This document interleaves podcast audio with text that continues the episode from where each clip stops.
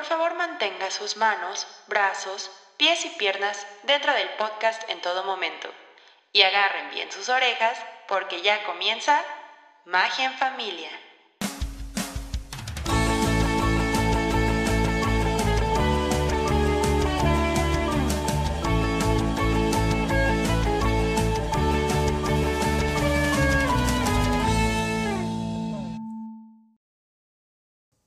Hola a todos, bienvenidos a tu podcast guía a los parques de Disney. Mi nombre es Nancy y yo te llevaré paso a paso hasta las puertas del lugar más feliz de la Tierra. Ay, ya sé que lo último que queremos escuchar es la palabra coronavirus. De verdad, a mí ya me pone en un humor muy parecido a la icónica escena del Rey León.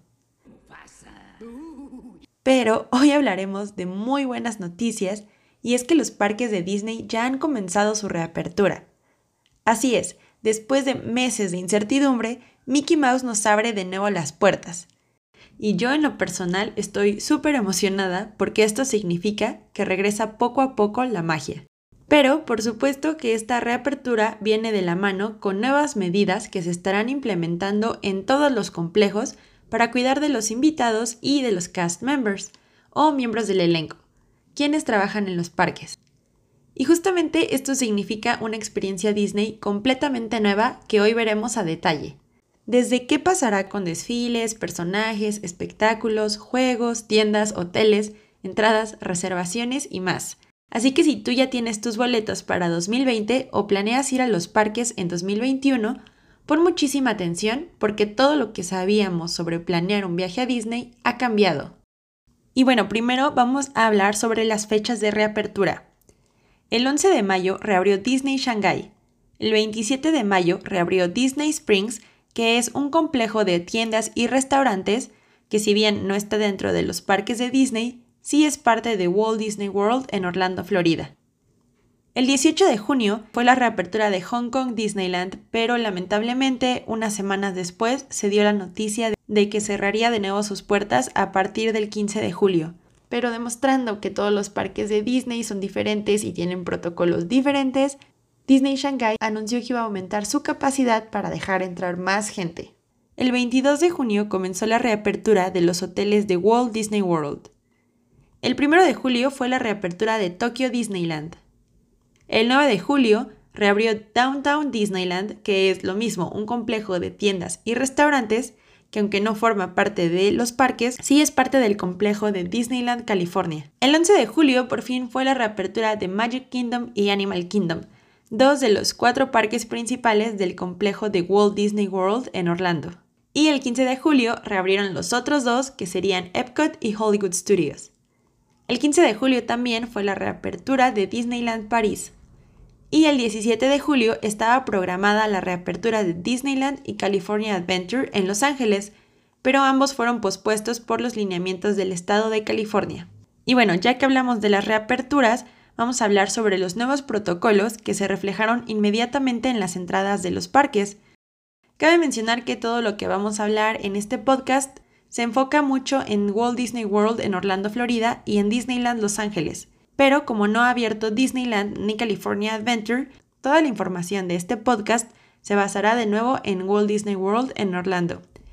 Pero probablemente Disneyland no se quede atrás con estos protocolos, así que vamos a verlos. Compra de tickets y reservaciones a los parques. Oigan, pues Disney ya anunció un nuevo sistema de reservaciones para poder entrar a los parques. Esto se hizo porque se quiere mantener la capacidad de los mismos reducidas a un 30% más o menos.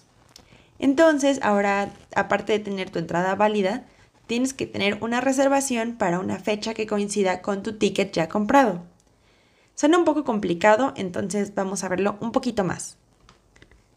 The Park Pass System es una herramienta online que ayudará a los invitados a hacer sus reservaciones para los parques. Todos los guests o invitados con una entrada válida necesitarán también un Park Pass Reservation para entrar pues, a los parques. Las reservaciones son necesarias en la misma fecha por cada persona de tu grupo a partir de los 3 años. Básicamente lo que tienes que hacer es reservar el parque al que quieres entrar el día en el que quieres entrar. Si tienes un pase de 4 días, tendrías que hacer 4 reservaciones. Entonces, Antes si tú comprabas un pase de, 6 días, por ejemplo del 5 de agosto al 10 de agosto, estos eran los días en los que era válido que tú entraras a cualquier parque. Es decir, que casi de último minuto podías decidir si ir a Epcot o a Animal Kingdom o a Magic Kingdom. Pero ahora, con el Park Pass Reservation, tienes que reservar el día y la hora en el que quieres entrar al parque de tu preferencia. Y también dentro de este anuncio está dicho que las reservaciones están sujetas a disponibilidad por la capacidad a la que se quieren mantener los parques. O sea que en teoría, aunque tengas tu boleto, no podrían garantizarte que puedas entrar a Magic Kingdom si todos los días de tu visita estuviera reservado a su nueva máxima capacidad. Aunque honestamente no creo que sea un problema, porque pues por el momento no hay mucha gente y de hecho vamos a platicar un poquito sobre la disponibilidad en unos minutos, pero eso sí, podría tocarte la entrada un poco más temprano o un poco más tarde. ¿Y por qué hay hora de entrada? Pues porque quieren evadir las multitudes que se crean a la hora que normalmente abre el parque. Si ustedes ya han ido, sabrán que si el parque abre a las 8, a las 7 y media ya está lleno de gente en la entrada y justamente quieren evitar esto. En la página de Walt Disney World ya está el calendario de disponibilidad a los parques. Casi todo está en verde para 2021 y para 2020 hay algunas fechas en amarillo, pero pues la verdad no, no, como dije, no creo que cambie demasiado. Cualquiera ya puede hacer sus reservaciones si ya tienes un ticket válido desde pues hoy o desde hace unos días hasta el 26 de septiembre del 2021. O sea que tú no puedes hacer reservación para el 27 de septiembre en adelante. Todavía no. Y bueno, donde se hacen las reservaciones es en la aplicación oficial de Walt Disney World, que es My Disney Experience.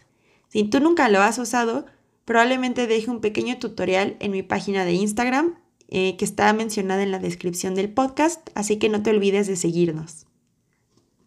Y bueno, ya en la aplicación haces tu cuenta, eh, vinculas tus entradas utilizando tu número de reservación, creas tu grupo que si alguna vez has sacado FastPass o has hecho una reservación de restaurante, sabes de lo que hablo, si no de nuevo podrías ver el tutorial que estaré subiendo a redes sociales. Después, checas el calendario disponible en disneyworld.com, para el que dejaré también el link en la descripción del podcast. Después seleccionas una fecha, un parque y un horario y confirmas tu reservación, que después de esto deberá aparecer en mis planes dentro de tu cuenta de My Disney Experience. Les recomiendo estar al pendiente del calendario de reservaciones porque como dije, la disponibilidad puede variar bastante. Aunque ahorita todo está en verde, de nuevo yo creo que muchas personas están esperando nuevas noticias o al menos saber que todo ya está un poco más en calma. Y bueno, por último, lo relacionado a los tickets es que si ustedes ya tienen entradas pero no están seguros de poder ir, les recomiendo que se comuniquen con el Disney Reservation Center para ya sea cambiar sus tickets o cancelarlos, ya que Disney está mucho más flexible en estos casos justamente por la situación. Y listo. Esto es todo lo referente a las entradas, pero nos falta ver eventos, restaurantes, shows, personajes, hoteles y compras. Eventos.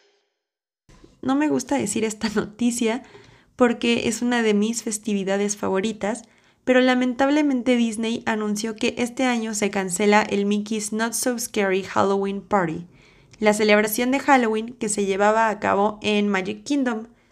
Es una celebración padrísima que básicamente las personas compran un boleto extra para poder asistir, se pueden disfrazar y pueden pedir dulces dentro de los parques.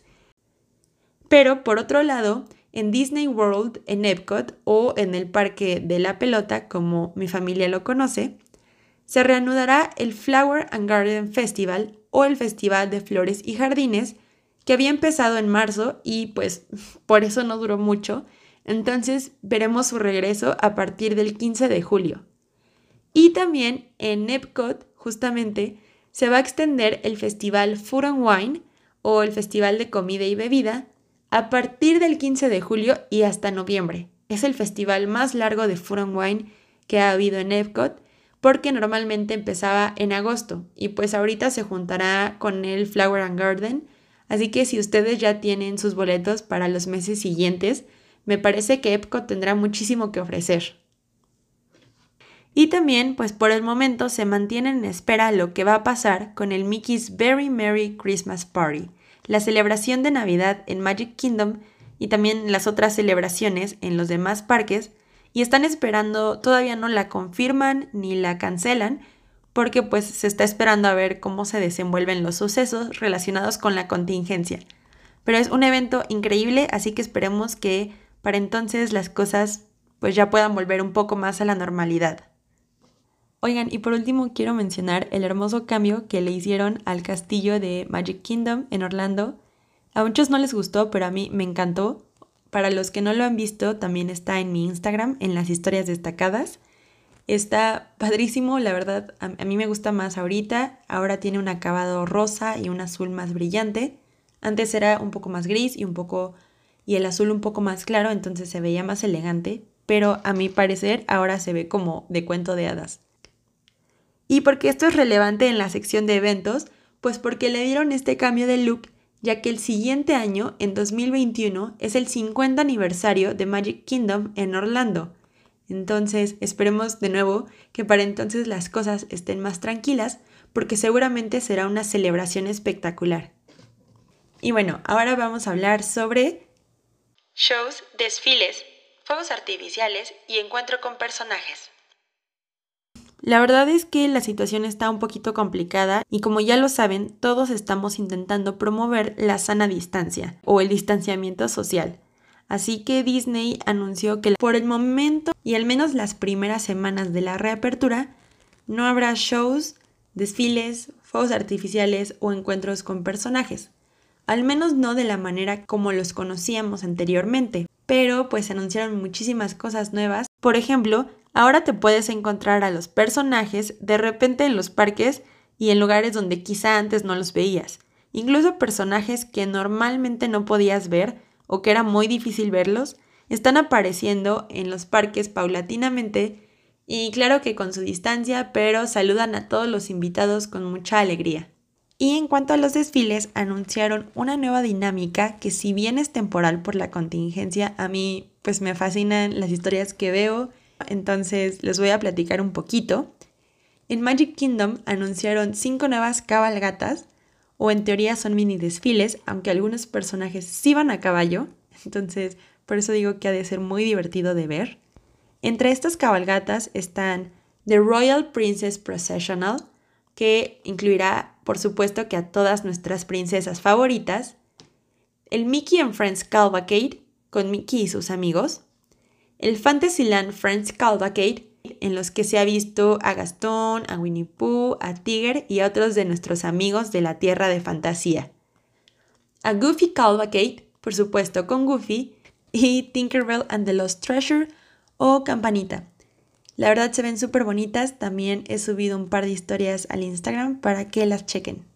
En Animal Kingdom anunciaron algo que se me hace todavía mejor que las cabalgatas, y son los Character Cruises, o los botes con personajes que estarán recorriendo el Discovery River o el río que pasa por casi todas las áreas de Animal Kingdom.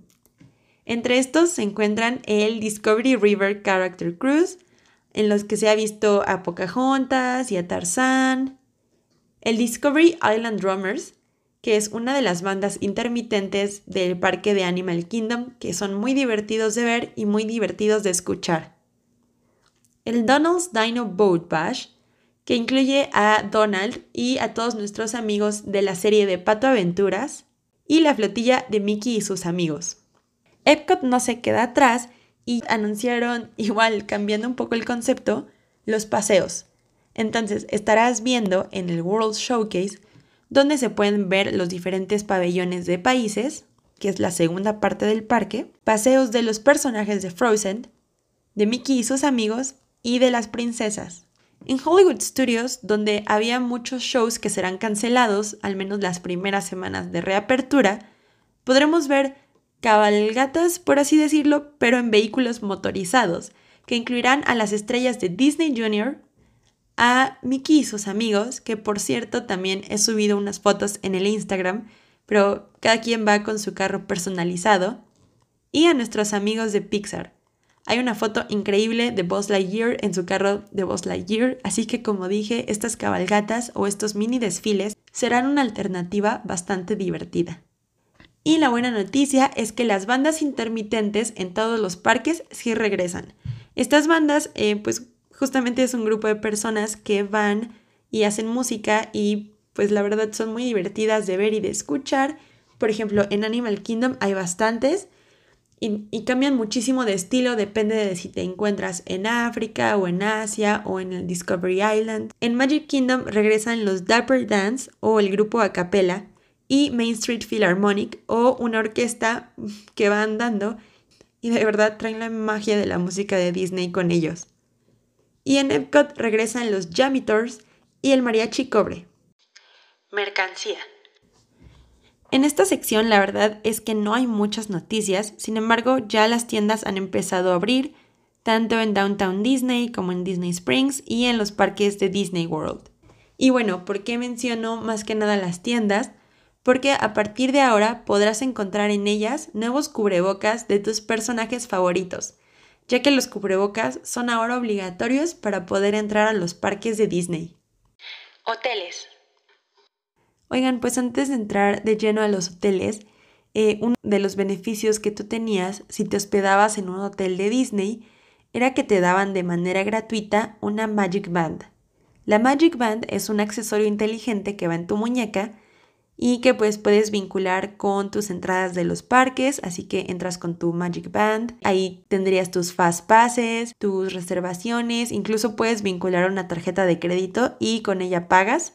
Así que era muy útil y además un recuerdo súper bonito, pero ya anunciaron que ya no darán más Magic Bands gratuitas a quienes se hospeden en los hoteles de Disney. Aún así podemos usar Magic Bands anteriores o comprar nuevas en las tiendas de mercancía, pero en lo personal a mí se me hace una noticia pues no muy buena porque a mí me encantan las Magic Bands y era un plus el tenerlas gratuitamente. Disney por fin anunció que ya se pueden reservar hoteles para el resto del 2020, así como para 2021. Para hacer esto, al menos en nuestro caso, tenemos que llamar directamente a la línea de reservaciones, donde sí, sí hablan español, pero como los hoteles también estarán en una capacidad limitada, pues tendrá que ser a través del teléfono. Disney también anunció que además estarán promoviendo mucho el distanciamiento social dentro de los mismos, así que hay un par de medidas nuevas. Primero que nada, a partir de ahora habrá Virtual Check-in y Check-out.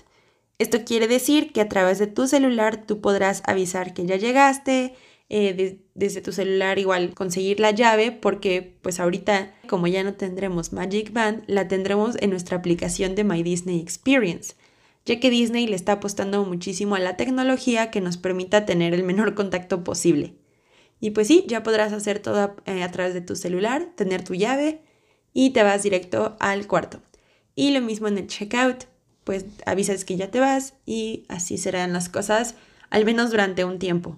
También se anunció que no va a haber un chequeo de temperatura al entrar a los hoteles, pero sí revisarán que tengas una reservación porque ya no será como antes que podías entrar a cualquier hotel para visitarlos o para verlos, sino que ahora pues tienes que estar hospedado ahí justamente por la capacidad reducida.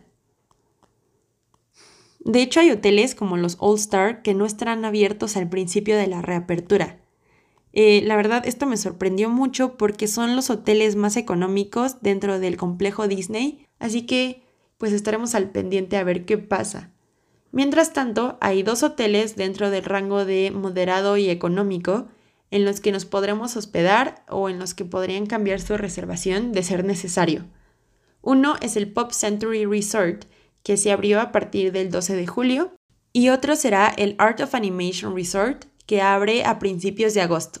El servicio de Magical Express, que te lleva del aeropuerto al hotel y viceversa, y el servicio del transporte gratuito del hotel a los parques son beneficios de hospedarte dentro del complejo y seguirán operando con, a la normalidad, entre comillas, pero con medidas de salubridad correspondientes, o sea, que seguramente van a quitar un par de asientos para promover la distancia y tendrá limpieza reforzada, al menos eso se ha anunciado. Y por supuesto que los hoteles también anunciaron estas medidas de limpieza reforzada y que pues básicamente no habrá servicios más allá de los necesarios, o sea que no habrá guarderías, fogatas, personajes ni otras experiencias, eh, pues no estarán disponibles por el momento, únicamente lo necesario y entre estos sí incluyeron el servicio de piscina o de alberca, pero con capacidad reducida. Atracciones. Ya hay una lista oficial de todas las atracciones que sí abrirán y esta lista está por parques, pero pues tenemos la suerte de que la mayoría sí abren. De nuevo, hay algunos shows como el Festival de Rey León que no estarán disponibles lamentablemente, pero al menos la mayoría de las atracciones de las montañas rusas y de los juegos mecánicos en general sí estarán disponibles. También anunciaron que ya es oficial, se clausuran, se cierran de manera definitiva tres atracciones. Stitch Great Escape, que es la atracción de Stitch de la película Lilo y Stitch, que está en Tomorrowland dentro del parque de Magic Kingdom. También cierran lamentablemente Primaveral Grill, que bueno, no lo sé pronunciar muy bien, pero es un juego dentro de Dinoland en Animal Kingdom. A mí sí me gustaba, pero pues yo creo que ahí van a poner algo más. Y la otra atracción que se va en Animal Kingdom es Rivers of Light, que era un show muy bonito. Em, era de noche y era justamente, era justamente en el río, en el Discovery River. Y si hiciera una, un show muy bonito, no sabemos por qué se ha cancelado. Seguramente lo van a modificar o lo van a cambiar, pero pues sí, por el momento no estará disponible. En cuanto a las filas de los juegos que sí abren, la verdad es que tenemos dos noticias un poco sorprendentes. La primera es que se cancelan los Fast Pass. O sea que la fila de Fast Pass donde tú podías pasar de manera más rápida si hacías una reservación ya no estará disponible. Tampoco estará disponible la, la, fila de Single Riders. La fila de Single Riders era si tú ibas a los parques solo, te formabas ahí, o si ibas en un grupo, te podías formar ahí, porque en teoría era más rápida. Sin embargo, si tú estás en single riders, eh, van a separar a tu grupo porque usan esa fila para rellenar los espacios que quedan vacíos. Por ejemplo, si tu familia era de 5 y se van a subir a un juego donde los asientos son de dos en dos, pues uno va a quedar solo y ese asiento se va a llenar con alguien de la fila de single riders. Por lo que si tú te formas ahí, sabes que te vas a subir con un desconocido, básicamente. Y bueno, ¿por qué se cancelan estas dos filas? Porque van a poner marcadores de, eh, de distanciamiento social que pues permitirán que los guests no estén tan cerca unos del otro para necesitar probablemente más espacio de fila. Por eso se cancelan y seguramente se usarán para mantener la sana distancia. Y la otra noticia sorprendente es que aunque para ciertas tiendas anunciaron filas virtuales, que es una fila virtual, una fila virtual es básicamente Em, desde tu teléfono tú entras como a una sala de espera virtual y cuando sea tu turno de entrar, pues ya puedes acercarte. Anunciaron filas virtuales para varias tiendas dentro de los parques, pero no habían anunciado para ninguna atracción. Aparentemente no iba a existir esta opción hasta que anunciaron que sí habría fila virtual para una sola atracción y es para Rise of the Resistance, el juego de Star Wars en la nueva tierra de Star Wars en Hollywood Studios. Y sí, igual para poder entrar a esa fila virtual es a través de la aplicación oficial de My Disney Experience. Así que al parecer todo está funcionando bien con esa fila, aunque solo te puedes subir una vez al día a ese juego, mientras que de la manera tradicional podrías en teoría formarte varias veces. Yo creo que como es el juego o uno de los juegos más esperados, tal vez por eso optaron por mejor usar esta tecnología de Virtual Queue o fila virtual restaurantes. Y también hay varios cambios virtuales que estaremos viendo en los restaurantes. El primero es el menú electrónico, o sea que ya tú escaneas un código QR y el menú estará en tu celular. Ya no vas a poder recibir un menú para evitar o para reducir el contacto entre personas. Y también Virtual Check-in. A través de tu aplicación avisas que ya estás ahí y se te selecciona una mesa automáticamente. Por último, para los restaurantes de comida rápida o de quick service, se está promoviendo más el uso del mobile ordering. Este era un servicio que ya estaba disponible desde hace un tiempo, en el que igual a través de tu aplicación tú dabas clic a un restaurante de comida rápida, veías el menú, podías agregar em, la comida a tu carrito o a tu orden y podías ordenar desde ahí y pagar desde ahí, básicamente para que al final solo tuvieras que acercarte a ventanilla a recoger tu orden. Aunque esto estaba disponible ya desde hace un tiempo, Disney no lo había promovido tanto como lo está haciendo ahora. ¿Por qué? Porque parte importante de la experiencia de Disney es el contacto o la relación que tienen los invitados con los miembros del elenco. Y pues eso era mucho cuando tú ordenabas comida, te saludaban, cómo estás, qué quieres. Pero eh, yo creo que por eso no lo promovían tanto, pero pues ahora es necesario porque de nuevo hay que tener el mínimo contacto posible con las otras personas para cuidarnos pues todos. Así que ya hay mobile ordering, ya hay menús electrónicos, ya hay check-ins virtuales y pues también los restaurantes que tenían cenas con personajes eh, ahorita no estarán disponibles. Hemos visto eh, situaciones o historias en los que de vez en cuando sale un personaje sorpresa, pero no puedes interactuar con ellos, sino que simplemente los saludas y pues ya. La verdad, las comidas con personajes eran muy divertidas pero ahorita solo hay disponibles en dos restaurantes y en la modalidad de sana distancia. Esto es todo sobre restaurantes, excepto que el menú de varios fue reducido. Yo no sé si es porque va a haber menos gente o así, pero pues sí, redujeron muchísimos restaurantes, sus opciones de comida, de postres, de todo. Yo creo que sí es porque hay menos gente y pues no pueden tener quizá a los chefs preparando eh, tanta variedad pero esperemos que pronto regresen uno, algunos de nuestros platillos favoritos al menú. Medidas de salud generales. La número uno y la más importante es el uso obligatorio de cubrebocas. Y pues sí, cualquier invitado de dos años o más tiene que usar un cubrebocas en todo momento excepto cuando está comiendo. No se puede reemplazar el cubrebocas con bandanas o con caretas. ¿Por qué? Porque las caretas tienen un hueco abajo y las bandanas no son del material correcto. Así que sí, tienes que tener cubrebocas para entrar, para estar en el parque, todo el tiempo ahí. Eh, ahí dentro de los parques lo venden, pero igual no vas a poder entrar si tú no lo llevas. Así que si ustedes van a ir a los parques pronto, recuerden llevar varios cubrebocas. También a la entrada hay una toma de temperatura que por supuesto que se hace con los termómetros de distanciamiento. Es una prueba muy rápida y simplemente es para monitorear que ningún invitado lleve síntomas activos de la enfermedad. También en la entrada antes se revisaba personalmente tu bolsa, es decir, un oficial eh, abría tu bolsa y revisaba que no trajeras objetos inadecuados, pero ahora justamente por el menor contacto posible Disney implementó unos sensores en los que tú pasas ya con tu mochila y si es un poco más rápido, o sea, el sensor revisa que no traigas nada y puedes seguir adelante. Y así como lo hemos mencionado a lo largo del podcast, Disney está tomando diferentes medidas para promover el distanciamiento social.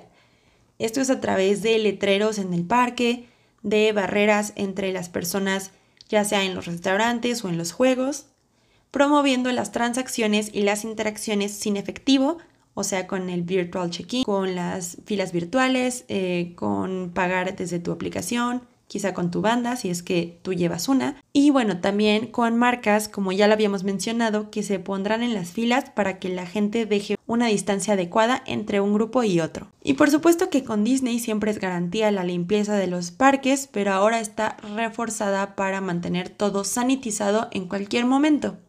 Y además de esto, Disney sacó una campaña increíble, y lo digo así porque los protagonistas de esta, esta, campaña son justamente los de la familia de la película de Pixar Los Increíbles, y a través de esta campaña estos personajes nos saludan y nos recuerdan las medidas necesarias para cuidarnos nosotros y cuidar a los demás. Y bueno, estas son todas las noticias de todo, todo lo que está sucediendo en Disney World. Estaré al pendiente de la reapertura de Disneyland en Los Ángeles, así que si quieren estar al día en cualquier cambio importante, síganme en Instagram en arroba donde estaré subiendo cualquier actualización. Y por último, he visto muchísimos comentarios y muchas preguntas sobre si vale la pena ir a Disney en fechas próximas. Yo no sé, eh, yo creo que cada quien tiene su opinión, pero lo que sí puedo decir es que quienes vayan tendrán la oportunidad de vivir la experiencia de manera diferente y definitivamente será algo para recordar. Por otro lado, mi parte favorita de Disney son los desfiles, los shows y los fuegos artificiales, por lo que me resulta muy difícil imaginarme los parques sin ellos. Aunque eso sí, si algo yo sé que podemos confiarle a Disney es que siempre, siempre, siempre encuentra la manera de crear momentos inolvidables, de ofrecer experiencias increíbles y en general de compartir muchísima magia. Entonces, eh, la verdad es que estos cambios son temporales y además en 2021 es el 50 aniversario de Disney World, así que para mí sí vale la pena ir, al menos en el aniversario. Hasta aquí el episodio de hoy, muchas gracias por escucharnos. No se olviden de seguir al podcast, ya que estaré subiendo episodios cada semana. Y díganme a través de las redes sociales si les ha gustado este episodio y de qué más les gustaría que hablara. Nos escuchamos muy pronto y como dicen en Disney antes de ponerse un cubrebocas de sus personajes favoritos, Have a magical day.